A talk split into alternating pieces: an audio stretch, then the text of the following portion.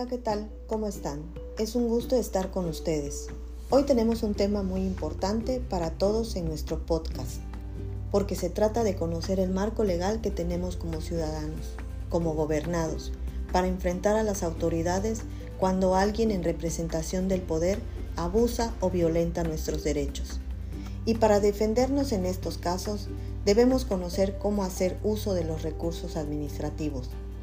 que son los procedimientos de impugnación de los actos administrativos. Dicho en otras palabras, es para que los gobernados defiendan sus intereses ante las autoridades administrativas cuando cometan actos fuera de la ley. Estas herramientas legales nos amparan para restablecer nuestros derechos y para poder acudir ante la autoridad pública a solicitar una revocación o revisión del acto considerado fuera de la ley.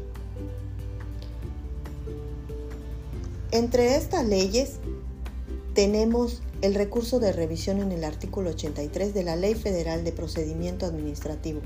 para que los afectados por actos y resoluciones de autoridades administrativas pongan fin al procedimiento administrativo, a una instancia o resolver un expediente, o para impugnar actos y resoluciones que lleguen a su fin del procedimiento administrativo, a una instancia o resolver un expediente. Otra ley es la Ley Federal de Procedimiento Administrativo del Distrito Federal,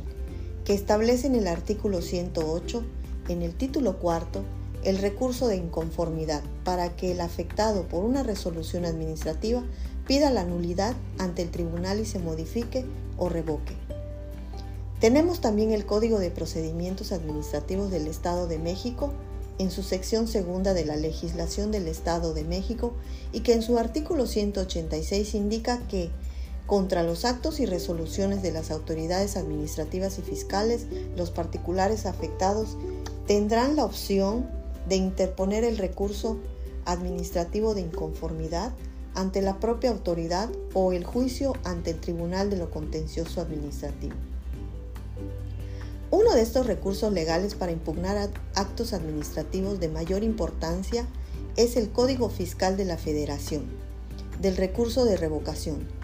en su artículo 116, ya que en él se considera la impugnación de actos administrativos dictados en materia fiscal, en el cual se procede contra resoluciones definitivas dictadas por autoridades fiscales federales. Determinan contribuciones, accesorios o aprovechamientos. Cuando nieguen la devolución de cantidades que procedan conforme a la ley, dicten las autoridades aduaneras y cualquier resolución de carácter definitivo que cause el agravio al particular en materia fiscal. Pero también procederá el recurso de revocación cuando exija el pago de créditos fiscales, cuando se alegue que estos se han extinguido o que su monto real es inferior al exigido siempre que el cobro en exceso sea imputable a la autoridad ejecutora o se refiera a recargos, gastos de ejecución o a la indemnización a que se refiere el artículo 21 de este código, cuando se dicten en el procedimiento administrativo de ejecución, cuando se alegue que éste no se ha ajustado a la ley o determinen el valor de los bienes embargados, y también cuando afecten el interés jurídico de terceros en caso que se refieran al artículo 128 de este código. Otro medio de defensa no menos importante es la ley del Seguro Social, que señala que su artículo 294, cuando los patrones y demás sujetos obligados, así como los asegurados o sus beneficiarios, consideren impugnable algún acto definitivo del instituto, podrán recurrir en inconformidad, de acuerdo y términos como establezca el reglamento o bien proceder en los términos del artículo siguiente. Este recurso de inconformidad permite que los trabajadores o patrones se puedan defender por actos definitivos emitidos por la institución, manifestando el desacuerdo sobre dichos actos y resoluciones de las autoridades administrativas. Y finalmente tenemos la ley del Instituto del Fondo Nacional de la Vivienda para los Trabajadores, que en su artículo 52 nos dice en los casos de inconformidad de las empresas de los trabajadores o de sus beneficiarios sobre la inscripción en el instituto, derecho a créditos, cuantía de aportaciones y de descuentos, así como sobre cualquier acto del instituto que lesione derechos de los trabajadores inscritos, de sus beneficiarios o de los patrones. Se podrá promover ante el propio instituto un recurso de inconformidad.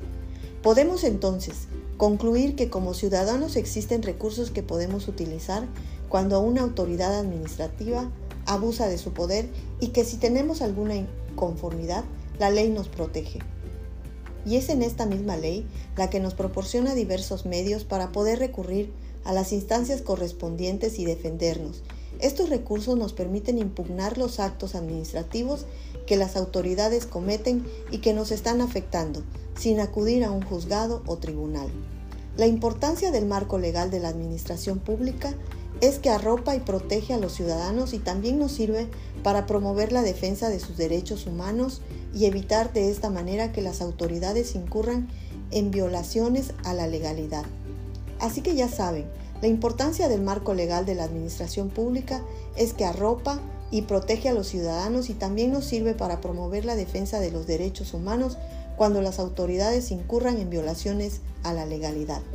Muy bien amigos, los invito a que nos acompañen en mi siguiente podcast. Hasta la próxima.